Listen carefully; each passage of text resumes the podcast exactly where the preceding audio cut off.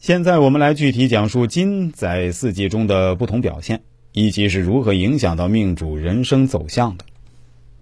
冬天的土外表寒冷，里面温热，遇到强大的水，土就更好。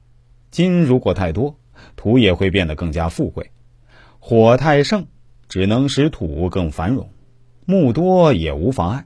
这时能遇到土来相助就更好了，那就身体强健，更加长寿。按照流程，我们接下来当然要讲述的内容就是四时之金的依据了。前面的课程大家如果听得有点糊里糊涂，可以回过头啊多听几遍，甚至多听几遍都没问题。您可以下载下来，自己在手机里啊反复听。下面我们就要言归正传了。春天的金身上所余的寒气还未消尽，贵在有火气来使之生长繁荣。这时的金，身体羸弱，品性柔软，希望得到土来扶助才好。水太多，金就会变得寒冷，本来有用也等于无用。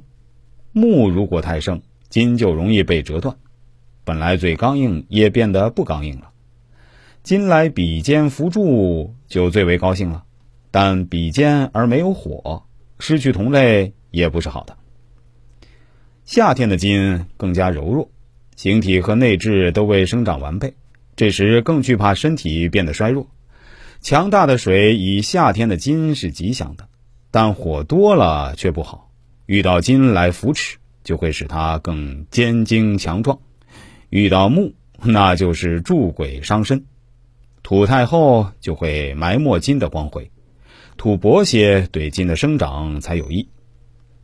秋天的金。正是得势的时候，火来修炼金，还能成为钟鼎般的好大才；土又来滋养生长它，反而会使之带有顽拙之气。遇到水就精神更加秀丽，遇到木就正好雕琢腐削以示威。这时得到金来相助，就变得更刚强。只是要注意的是，过刚强就容易折断。而冬天的金呢，毫无疑问。其形体属于是寒凉，品性则属于是冷僻的。